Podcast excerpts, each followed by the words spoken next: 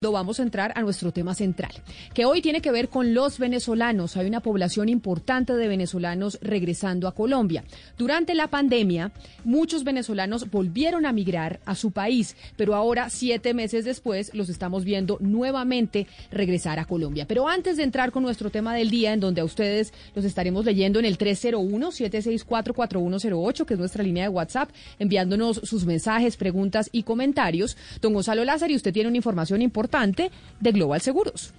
Es así, Camila. Yo quería contarle a usted y a los miembros de la mesa y también a los oyentes eh, algo muy importante que trae Global Seguros, porque Global Seguros siempre piensa en usted y le ofrece soluciones para proteger a los que más quiere, asegurar un futuro y vivir siempre con tranquilidad. Conozca todas las soluciones para garantizar la educación superior de sus hijos, proteger a su familia y acumular un capital a futuro para realizar sus sueños. www.globalseguroscolombia.com porque en Global Seguros nos comprometemos por usted, por su familia y por su futuro precisamente muchos venezolanos quieren asegurar eh, su futuro y por esa razón están regresando a Colombia. Gonzalo, usted es el venezolano de la mesa y esta mesa de trabajo básicamente pues es la demostración también de lo que pasa en el país. Estamos aquí de Barranquilla, de Medellín, del Valle, de Bogotá y también un venezolano porque en Colombia tenemos una migración importante de gente de su país. En este momento, en medio de la pandemia, ¿qué es lo que se está viviendo en Venezuela? Porque en un momento muchos empezaron a regresar y ahora o están volviendo nuevamente a Colombia? Pues en Venezuela hay una crisis eh, política, como ya lo sabe, económica y social. Le voy a poner un ejemplo a usted y a los oyentes. El salario mínimo en Venezuela es de 400 mil bolívares en este momento. No obstante, el dólar, un dólar en Venezuela cuesta 475 mil bolívares. O sea, el salario mínimo venezolano vale menos de un dólar. Eh, es importante decir, Camila, que en el país todo está dolarizado, sobre todo en su capital, en Caracas, y en otras zonas también, en los estados más importantes. No obstante, la gente sigue ganando en bolívares. Hay una crisis energética muy fuerte dada, dicen desde el gobierno nacional, por las sanciones impuestas al gobierno de Nicolás Maduro desde eh, los Estados Unidos. Una crisis que ha llevado, Camila, a que en los estados del occidente o del oriente del país la gente tenga que hacer filas de hasta 12, 13 y 14 días para echar gasolina para echar gasolina. La gente se está tardando 12 días, Camila.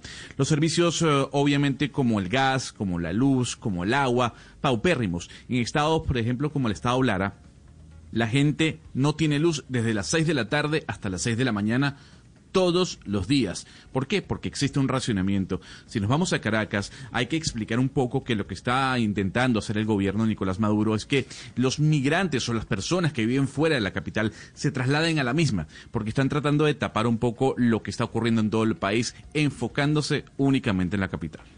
Pues Gonzalo, pero venga, eh, Camila, no, es que a mí me parece interesantísimo lo que dice Gonzalo con respecto al salario mínimo. Me parece además que es un buen referente para ilustrar a los oyentes de lo que vamos a hablar a continuación.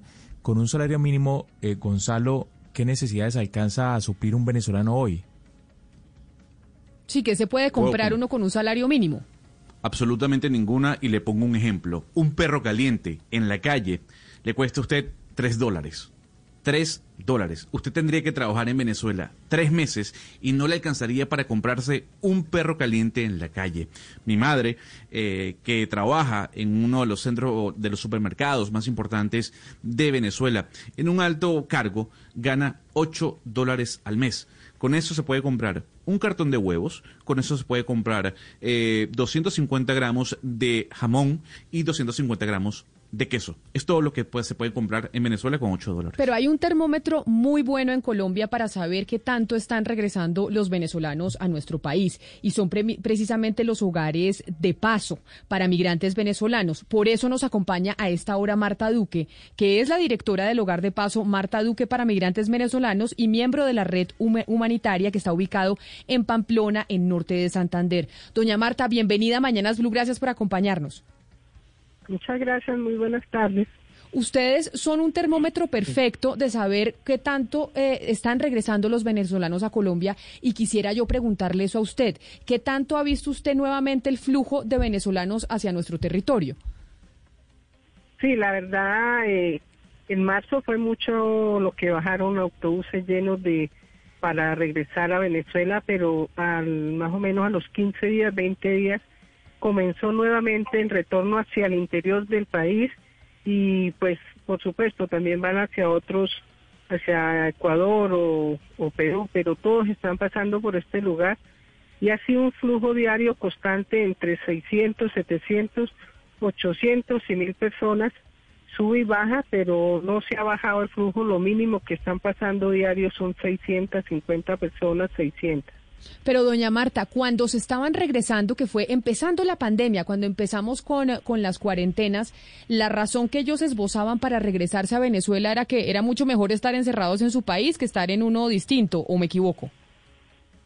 Sí, muchos hacían ese tipo de, de comentarios, que si tenemos que morirnos, mejor morimos en nuestro país, que también fue porque también se empezó a presionar mucho desde donde quiera que estaban laborando, todo eso, todo ese círculo se cerró y de los países que también estaban preocupados porque había un altísimo número de venezolanos empezaron también a, facilitarle la forma de salir para quitarse de encima tanto problema, pero muchos fueron obligados a regresar.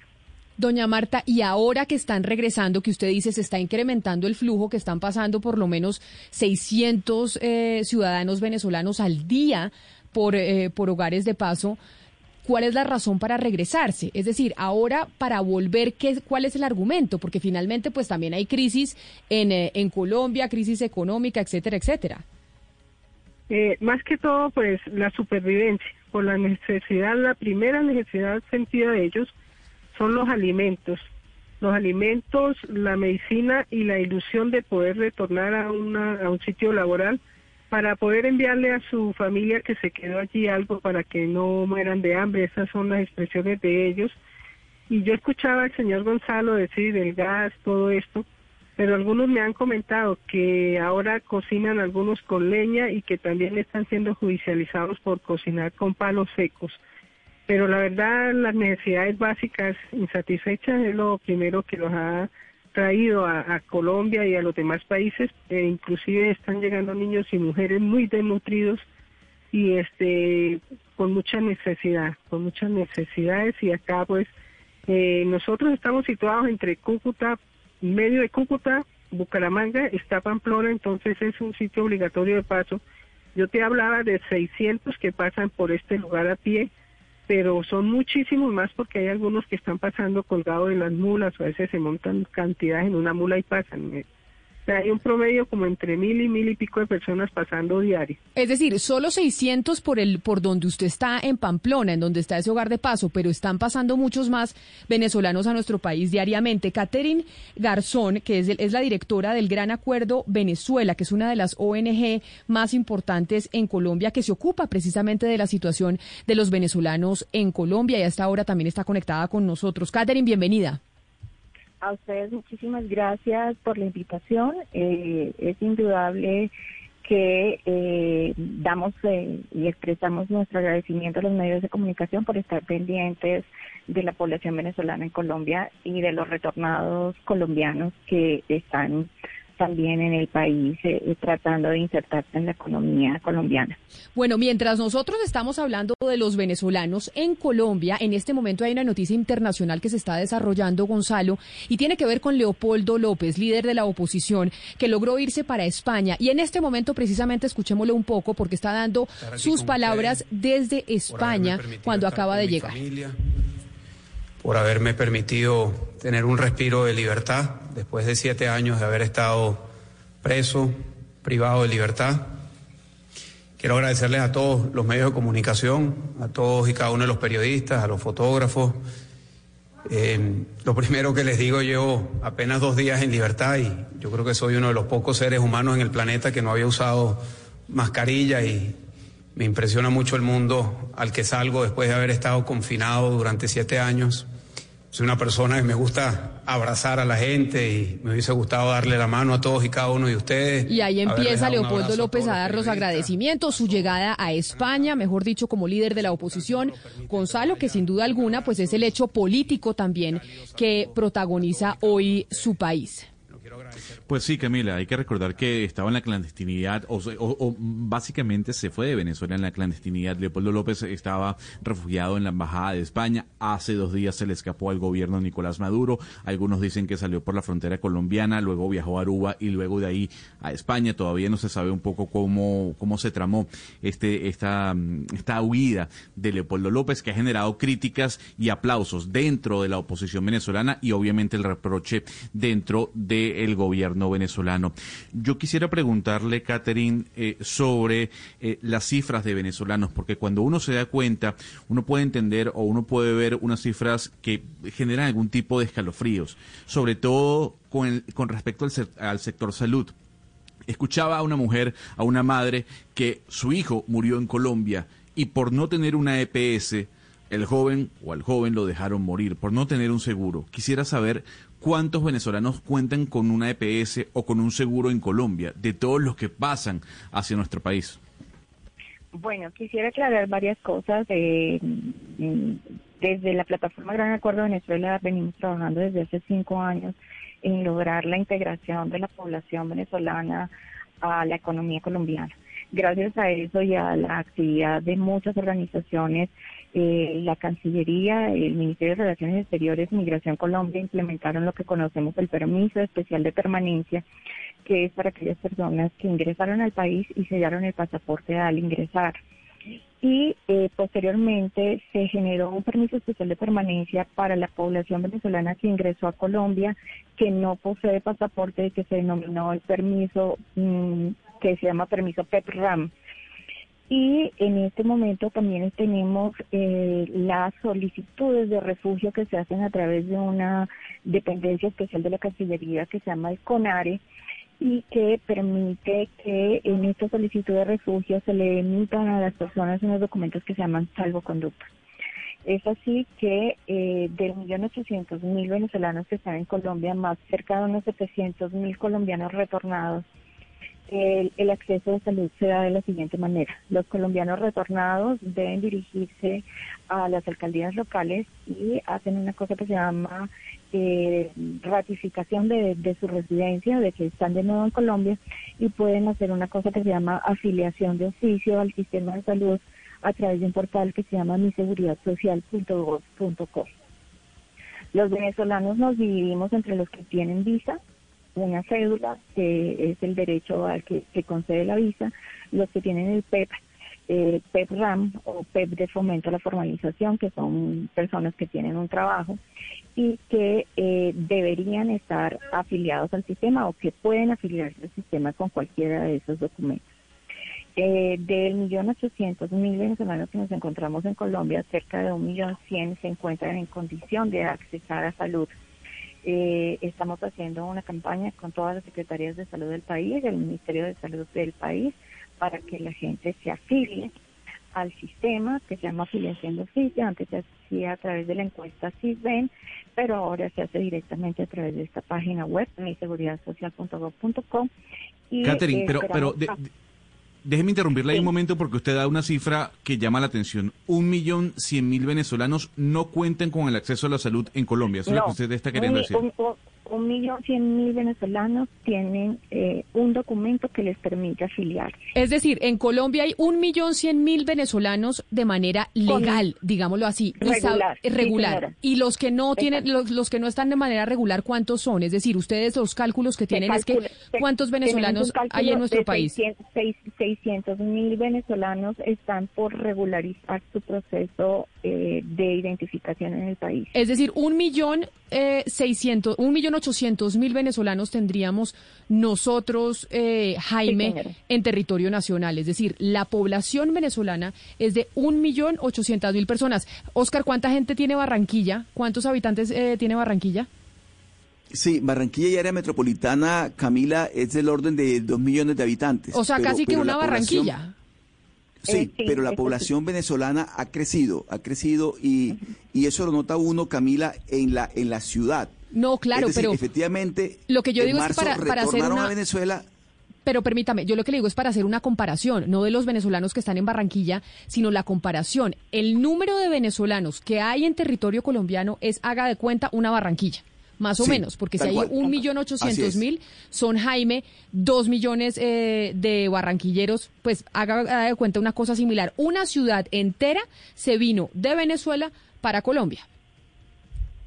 800 mil es una cifra impresionante y yo quiero hacer una pregunta a Marta. Mire, Camila, yo conozco el hogar de paso de Marta y realmente loable, es admirable la labor que ella hace. Ella se levanta súper temprano todos los días, está pendiente de la comida, pero ella sufre un estrés impresionante y es a veces con los donantes cuando siente la angustia de que la comida se le está acabando. Marta, yo quiero preguntarle cómo se han comportado los donantes en estos tiempos de pandemia. Eh, ¿Usted ha podido cumplirles a los, a los caminantes?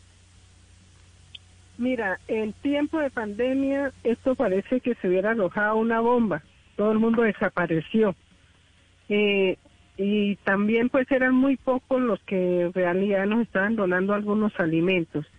Pero yo quiero felicitar también a la señora Cristal Montañez. Ella es una reina de belleza de Venezuela del año 77 y vive actualmente en Houston.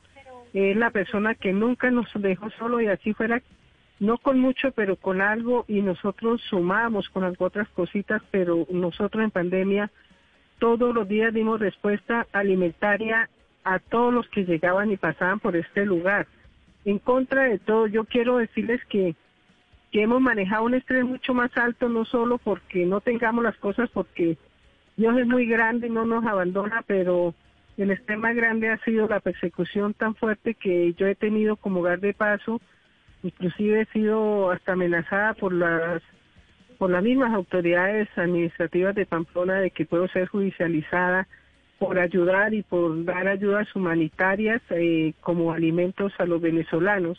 Y quiero también dejarles eh, su conocimiento que Marta Duque lo ha hecho desde hace cuatro años y lo sigue haciendo porque no ha habido respuesta eh, de las autoridades administrativas, alcaldías o de cualquier tipo para hacer una atención humanitaria a los venezolanos en la entrada de Pamplona, que es un sitio obligatorio de paso de todos. Hasta el día de hoy, no, ¿sí? Sí, es que precisamente le iba a preguntar por eso, porque es que el 72%, según Migración Colombia, el 72% de los venezolanos que retornaron a su país salieron por norte de Santander y se calcula que por uno que salió van a entrar dos próximamente. Y usted nos está contando las dificultades que está y que, el, y que pues el gobierno no solamente, eh, el gobierno local no solamente no la ayuda, sino que la, la persigue. Entonces, ¿cuál ha sido y, y cuáles son, cuál ha sido el papel del gobierno local y además sí ha tenido algún tipo de ayuda, pero pues usted nos está diciendo que no solamente no, pues que la, que la persiguen, o sea que usted no recibe nada del gobierno local.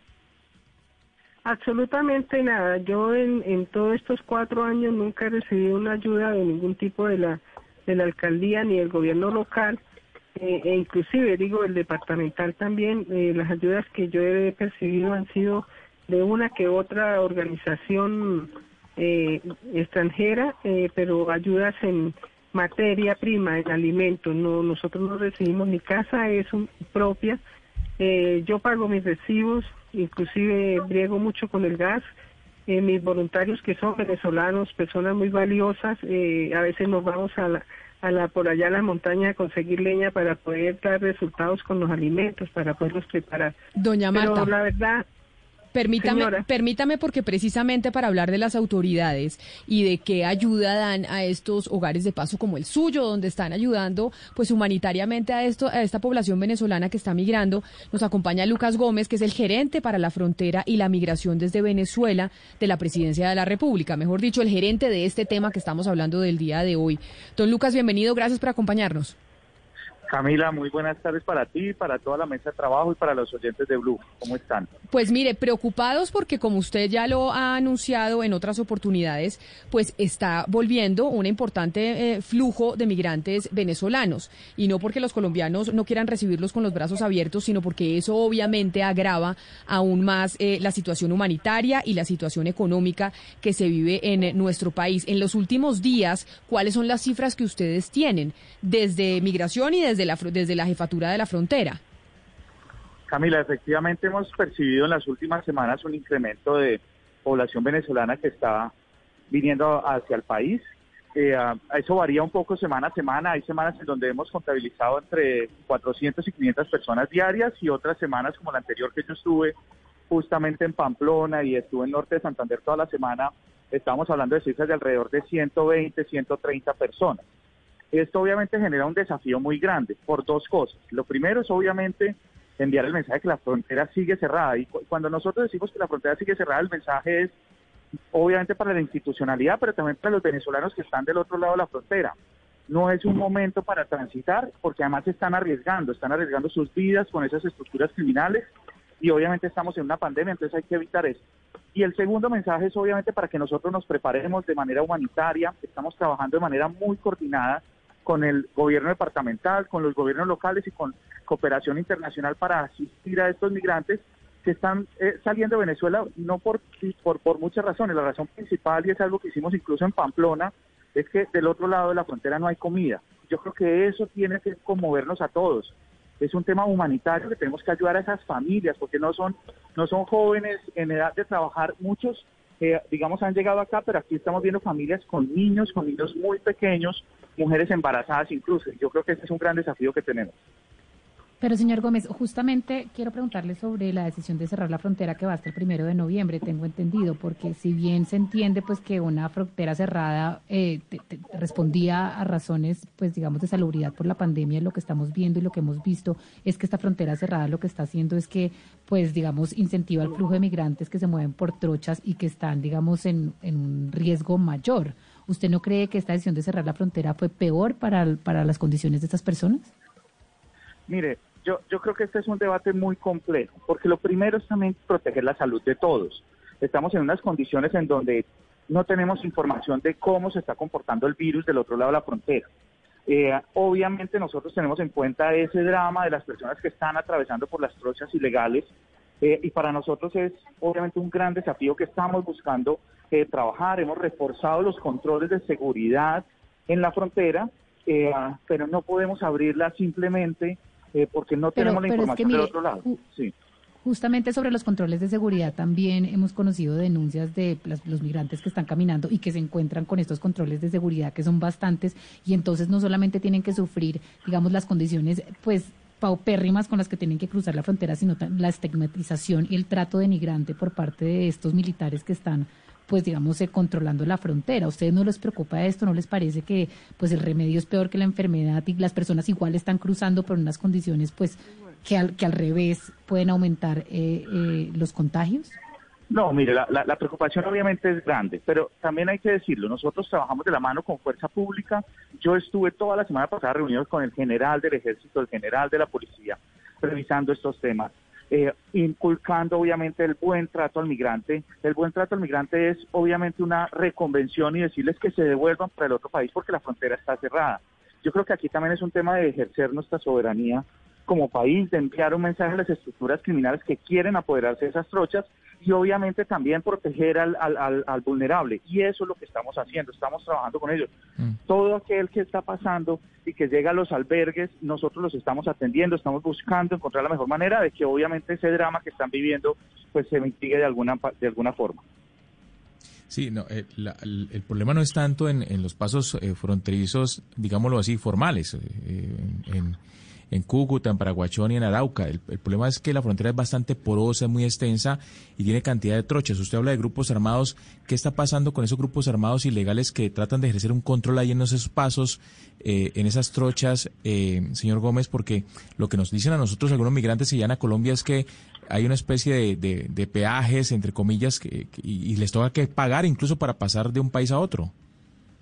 No, justamente tú, mencionas un, punto que es muy, muy importante y es que tenemos más de 2.200 kilómetros de frontera con Venezuela. Y en esos 2.200 kilómetros, pues el control no es fácil. Pero, pero ¿qué estamos haciendo contra esas estructuras?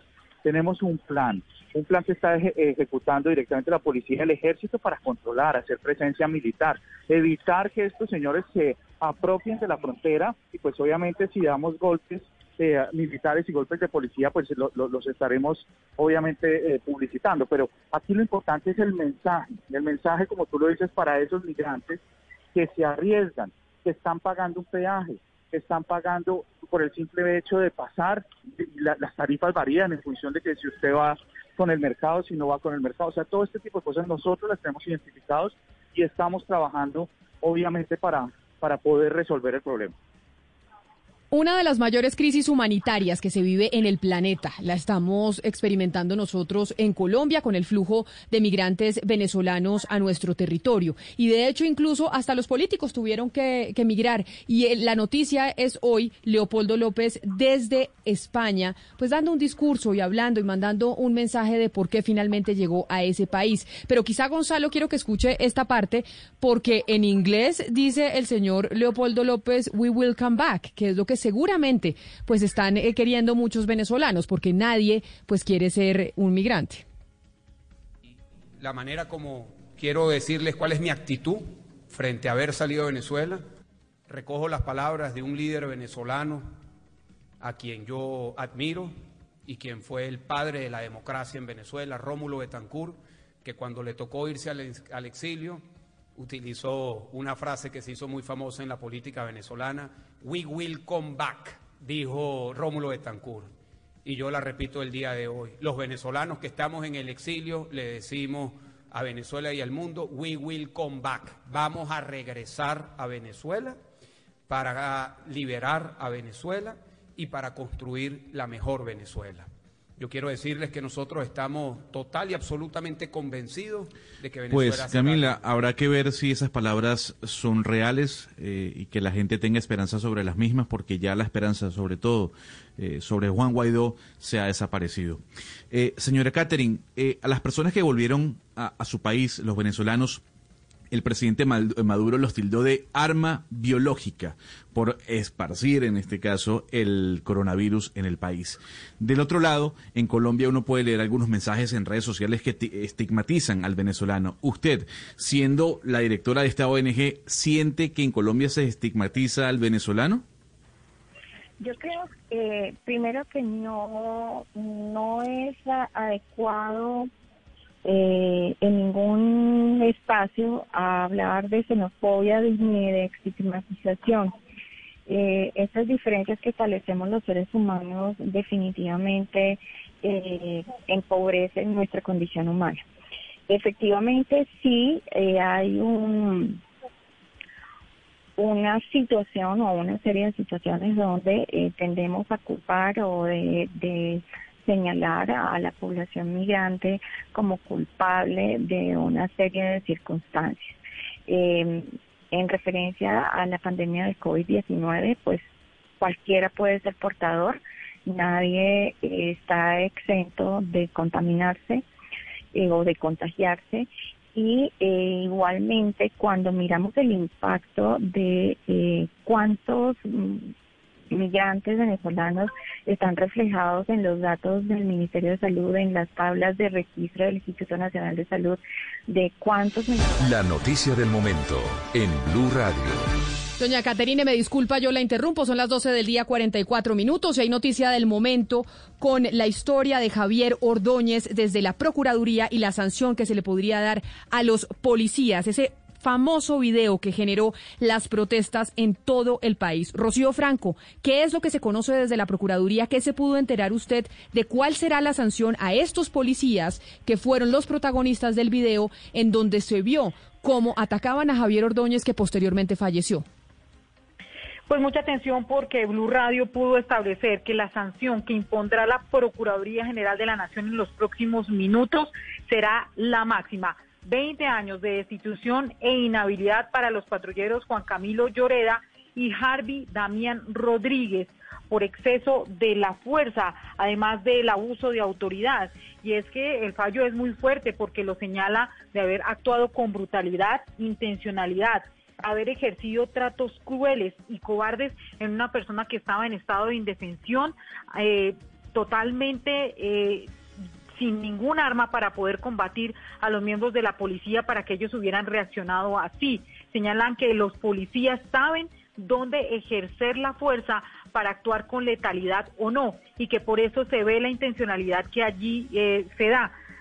Hablo que se dará esta sanción porque llevamos cuatro horas de lectura de fallo hablando de todo lo que tiene que ver con el dictamen de medicina legal, los testimonios. Hay muchos videos que dan cuenta del tema de las agresiones. Señala que si bien eh, la aplicación del taser no fue el que acabó con su vida, sí unos golpes que habría recibido antes de llegar al CAI y después dentro del CAI, donde se ve a Lloreda, uno de los patrulleros, eh, ocasionándole una golpiza en la parte abdominal baja que terminó estallándole uno de los riñones y lo que ocasionó que perdiera eh, gran cantidad de sangre a nivel interno. La Procuraduría General de la Nación así termina con este fallo disciplinario que muy probablemente que será de primera instancia porque podrán apelar esta determinación y se espera que a la una de la tarde se retome esta audiencia pública y se notifique oficialmente a estos dos patrulleros de la determinación que se tomará 20 años de destitución e inhabilidad a estos dos patrulleros, por lo que terminó con algunas reyertas y algunas protestas en contra de los miembros de la policía y la destrucción de gran cantidad de CAIs aquí en Bogotá. Rocío, este es el proceso disciplinario, porque obviamente pues los oyentes están preguntando ¿y qué pasa con el proceso penal? Porque también aquí tiene que haber una, una, una investigación penal por cuenta de que el el, eh, Javier terminó eh, muriendo por cuenta de estos ataques. Esta es la investigación disciplinaria, la sanción disciplinaria. ¿Qué pasa con la sanción penal? Eso está en dominio de la Fiscalía y los jueces penales. En este momento lo que hay es una orden de captura que se está cumpliendo en este momento y se encuentran en la cárcel de Pacatativá. Los dos procesos van por vertientes diferentes pero pues eh, sin duda esto casi son las mismas pruebas que se están manejando, los videos, los testimonios, y esto podría ser una puntada para determinar lo que será la responsabilidad que se pueda indicar en materia penal. Gracias, Rocío Franco. Son las 12 del día 47 minutos con esa noticia de último minuto precisamente sobre el caso de los policías de Javier Ordóñez, ese video que ustedes conocieron y que generó las manifestaciones Oscar a nivel nacional. Ahora sí retomemos nuestra conversación sobre la importancia de la migración venezolana a Colombia y cuáles son los retos que eso implica para nuestro país. Así es, Camila, y, me llama mucho la atención y por eso le quiero preguntar al señor Lucas Gómez la cifra que nos ha suministrado en esta charla de hoy la señora Marta Duque, en lo que tiene que ver con su hogar de paso en Pamplona.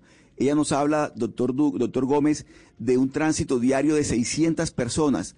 Yo quisiera preguntarle a usted eh, que nos cuente de esas 600 personas, cuántas tienen vocación de permanencia para quedarse en el país, cuántas son flotantes y cuántas lo que hacen es que pasan de Colombia para otros países. ¿Ustedes tienen esas cifras?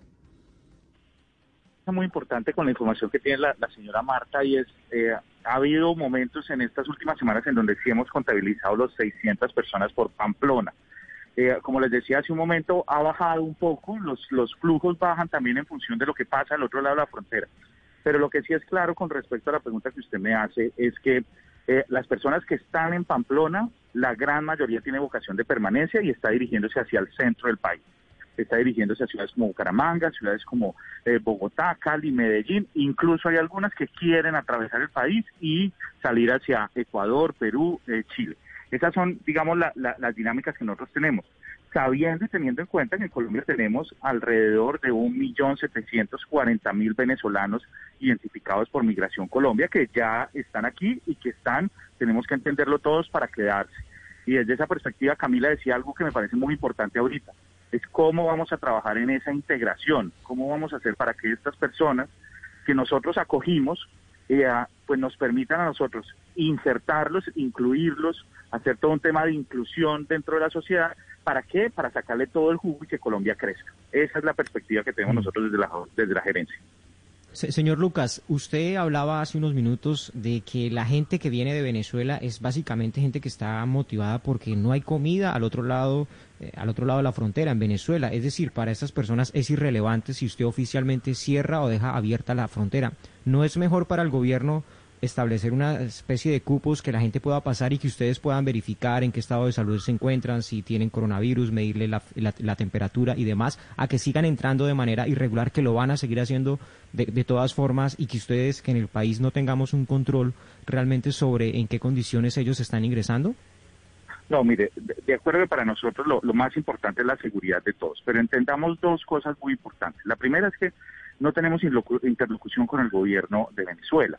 Entonces aquí hay un tema muy importante, es si nosotros llegásemos a abrir la frontera para dejar ingresar digamos mil, dos mil, tres mil, diez mil, lo que, lo, lo, la cifra que queramos, porque digamos en migración pendular también están ahí y entran entraban al país incluso hasta 55 mil personas al día que se devolvían hacia Venezuela. Hoy en día el gobierno de Venezuela solo recibe 200 de sus connacionales, o sea, solo 200 venezolanos pueden ingresar diarios.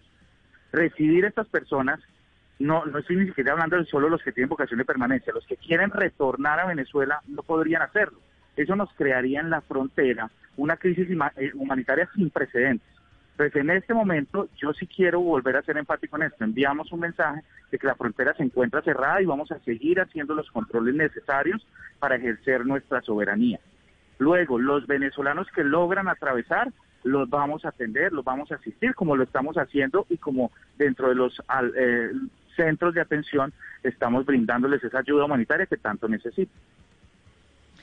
Yo quiero preguntarle a Marta eh, otra vez sobre la estigmatización de la que sufren los venezolanos y no por cuenta del COVID, sino porque hay una narrativa en Colombia y es que los venezolanos son los causantes de ciertos aumentos de tasas de criminalidad. Valeria, y sobre eso, sobre eso que usted, está diciendo, la interrumpo. ¿Se acuerda, Camila? Sí, la interrumpo con la pregunta, pero no sabe la cantidad de oyentes que se están comunicando con nosotros y que tienen esas, esa pregunta que usted va a hacer y es cómo no estigmatizar, es lo que dicen ellos, no quiero decir que sean mis palabras, cuando finalmente vienen a Colombia a delinquir, esa narrativa es la que se empieza a instaurar y la gente se empieza a tener un rechazo hacia, hacia el migrante venezolano, Valeria.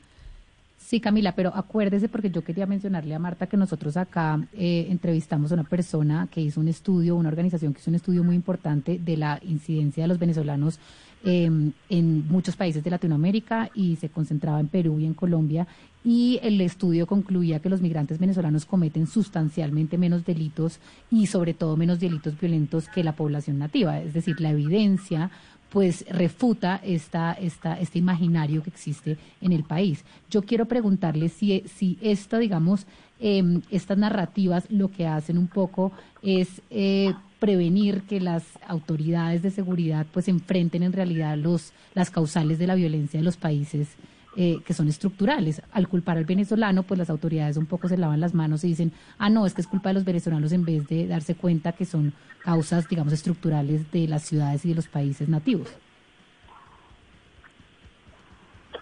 Marta. Sí. Mire, yo eh, yo soy una persona que se ha caracterizado por decir las cosas como son y como se ven. A mí me hubiera encantado y mi corazón hubiera estado lleno de mucha alegría de haber conocido al señor Lucas cuando vino a Pamplona. Y nos dolió mucho el alma que las personas que hemos estado en el campo de batalla trabajando duramente durante cuatro años ni siquiera nos permitieron entrar a la reunión para ver, dar a conocer las realidades de lo que está pasando en Pamplona. Eh, yo soy muy franca y sincera y hasta el día de hoy en nuestro Pamplona no ha habido ninguna autoridad que haya asumido lo de los migrantes venezolanos. Lo quiero contar a don Lucas. Y, y, cuando yo hablo de personas es porque tenemos estadísticas, porque tenemos las estadísticas, somos nosotros.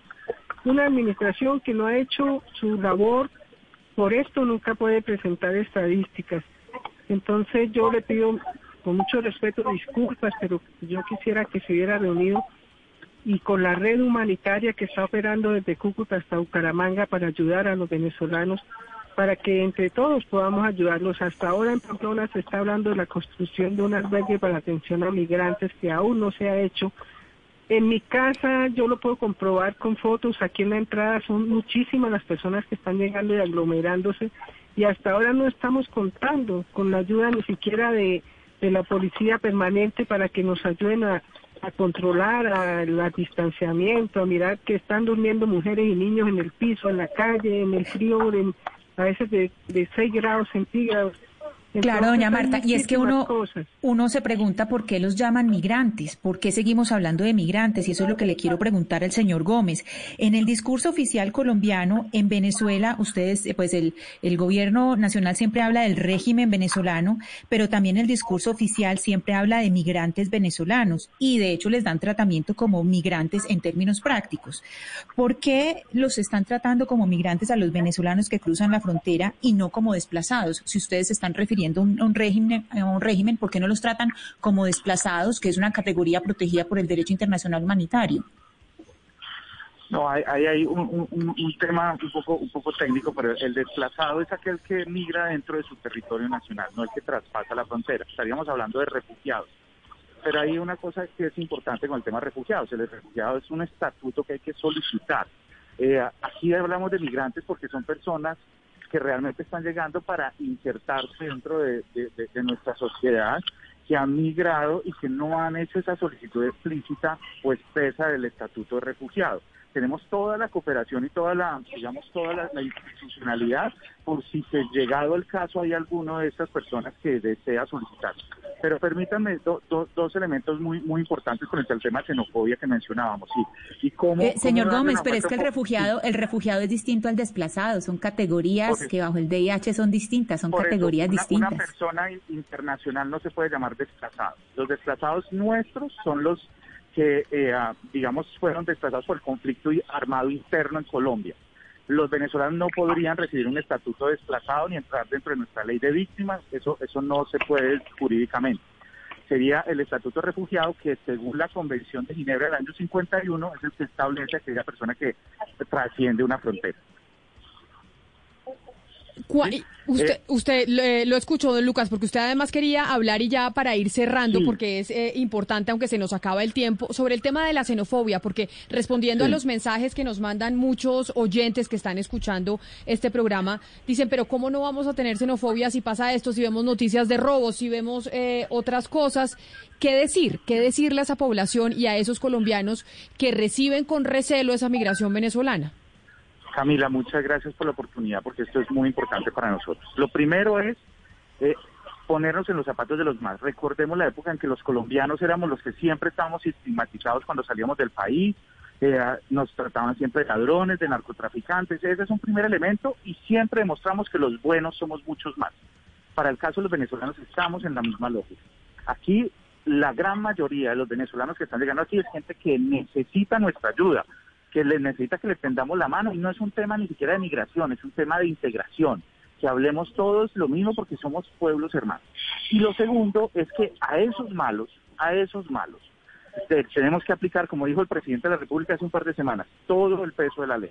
Aquí no vamos a permitir que al venezolano que le brindamos, que le abrimos las puertas, que le dimos la mano, venga a delinquir a nuestro territorio. Todo el peso de la ley y todos los elementos del aparato del Estado para judicializarlo.